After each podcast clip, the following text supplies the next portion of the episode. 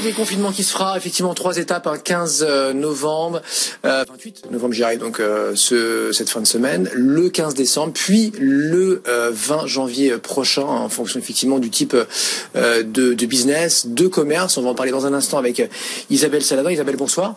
On va écouter avant cela donc le président Macron qui s'exprimait tout à l'heure là sur les aides, les aides qui vont être renforcées là pour euh, tous les business fermés. On l'écoute donc le président Macron sur euh, qui faisait le point tout à l'heure hein, après 20 heures sur euh, eh ces aides, ces aides financières qui vont encore être euh, intensifiées. On l'écoute. Dès les prochains jours, nous allons encore compléter ces aides. En plus des dispositifs déjà existants, les restaurants, les bars, les salles de sport, les discothèques, tous les établissements qui resteront fermés administrativement se verront verser, quelle que soit leur taille, 20% de leur chiffre d'affaires de l'année 2019, si cette option est préférable pour eux aux 10 000 euros du Fonds de solidarité. Je sais les sacrifices que nous avons demandés à beaucoup de ces entrepreneurs.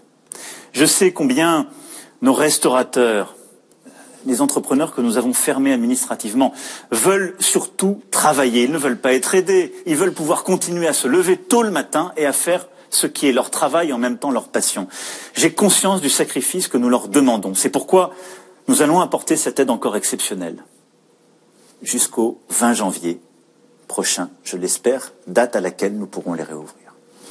Voilà, donc ce serait effectivement la, la dernière date importante hein, de ce euh, calendrier en trois étapes. Isabelle Saladin est avec nous, euh, euh, présidente d'INS Advisor. Euh, Isabelle, bonsoir. Bonsoir. Merci de revenir nous voir donc dans, dans Tech Co. Qu'est-ce que vous avez pensé de la prestation du président Macron sur bah, la partie évidemment économique et, et business On n'est pas là pour parler politique ici, on le sait donc sur sur business. Bah oui, enfin il nous prévient que il sent lui-même, il sait de toute façon, il toutes, toutes ces remontées que la crise est loin d'être terminée.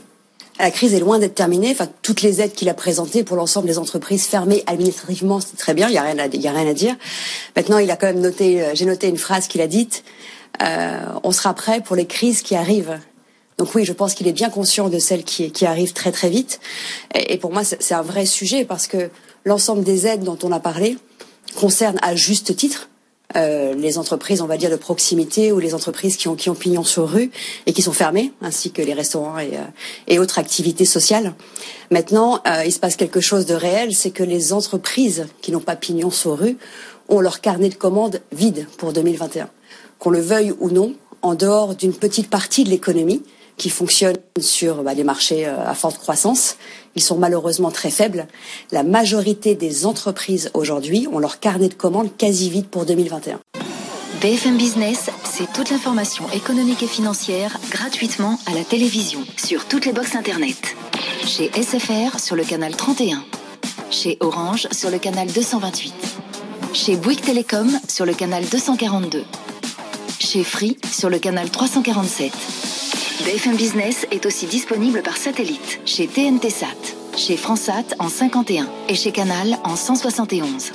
Retrouvez toute l'actualité économique au bureau sur bfmbusiness.com, bfmbusiness.com ou en mobilité avec l'application BFM Business. BFM Business, première chaîne éco de France.